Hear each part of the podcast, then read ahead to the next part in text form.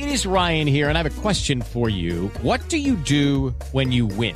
Like, are you a fist pumper? A woohooer, a hand clapper, a high fiver. I kind of like the high five, but if you want to hone in on those winning moves, check out Chumba Casino. At ChumbaCasino.com, choose from hundreds of social casino style games for your chance to redeem serious cash prizes. There are new game releases weekly, plus free daily bonuses. So don't wait. Start having the most fun ever at ChumbaCasino.com. No purchase necessary. BGW. Void were prohibited by law. See terms and conditions. 18 plus.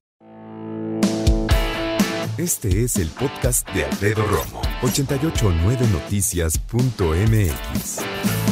Qué verdadera maravilla son las redes sociales. Aunque, también hay que decirlo, en cierto momento y para ciertas personas terminan siendo pues la peor pesadilla, ¿no?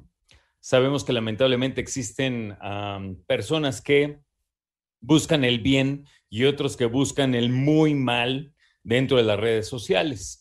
Creo que es importante platicar de ellas esta tarde porque me parece importante destacar todo lo que está sucediendo por la pandemia, lo que sucedió, cómo nos comportamos en el 2020 con las redes sociales, en qué nos sirvieron, en qué nos apoyaron, pero por otro lado también, ¿qué nos espera en cuestión de las redes sociales ahora que poco a poco vamos a retomar nuestro ritmo, ¿no? Me refiero socialmente.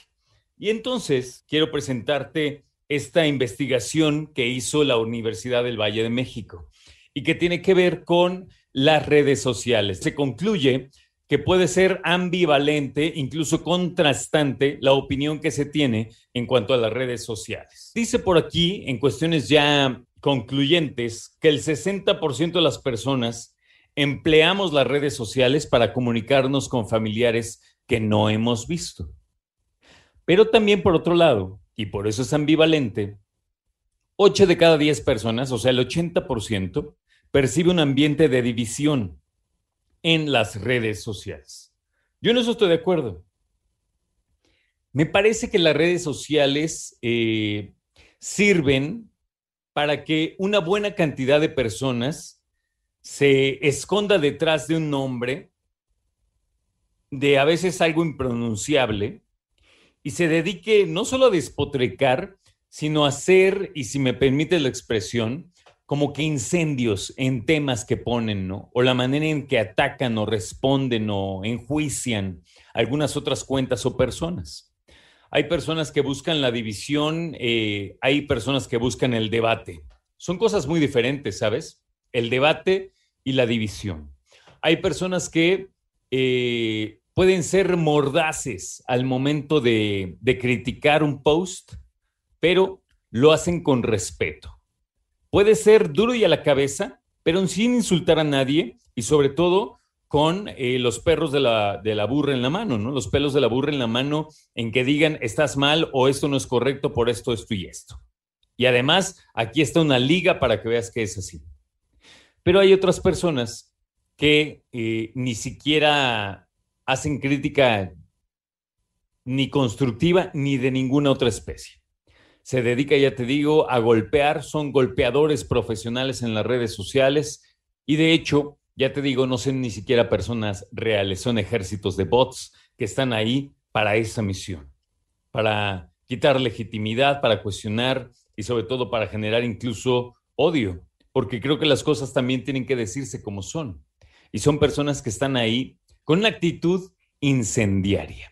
Bueno, ¿qué más dice este estudio de la UVM? dice que cuando hablamos del 80% de ambiente de división, en las redes sociales las personas muestran una actitud irrespetuosa. 68% dice que no se promueven los valores y las actitudes que les gustaría que la sociedad mexicana tuviera y promoviera.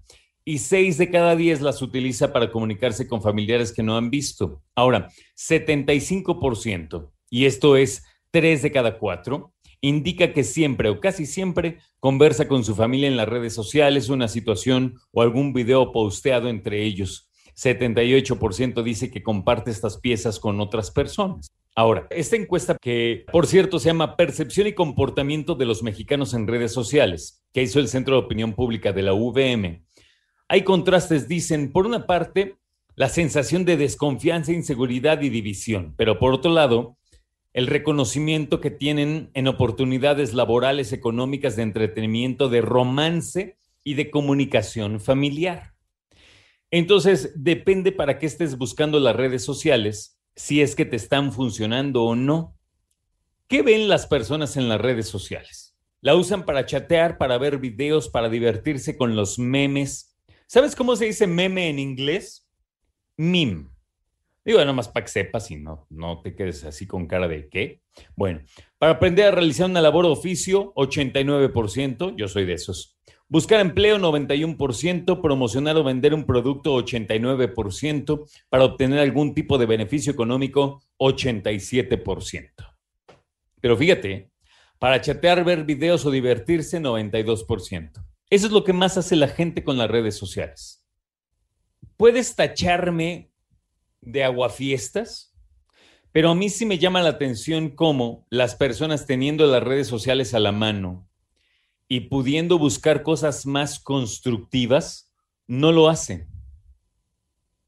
Puedes tú saber mucho de una persona y sus intereses cuando ves qué sigue en sus redes sociales.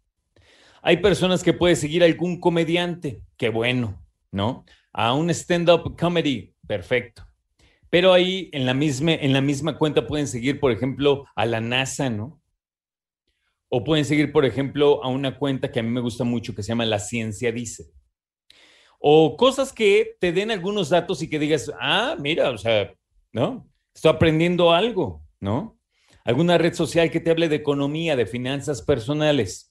Alguna red social que te hable acerca de cómo ahorrar agua, de cómo ser mejor separando la basura. Pero no, muchas personas con sus videos y sus memes son felices y de hecho, sí o no, todos tenemos alguien en la familia que es como el dealer de los chistes y los videos.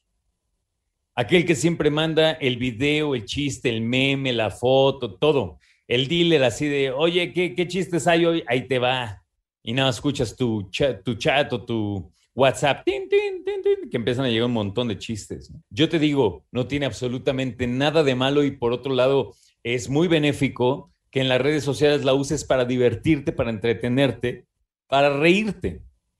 Pero yo creo que de igual manera tienes que también, y es solamente un consejo, tomarlo nada más así, también por ahí tener algo de contenido que te haga pensar, reflexionar, debatir, ¿no? Que te plantee las situaciones de una manera distinta. Escucha a Alfredo Romo donde quieras. Cuando quieras. El podcast de Alfredo Romo en 889noticias.mx.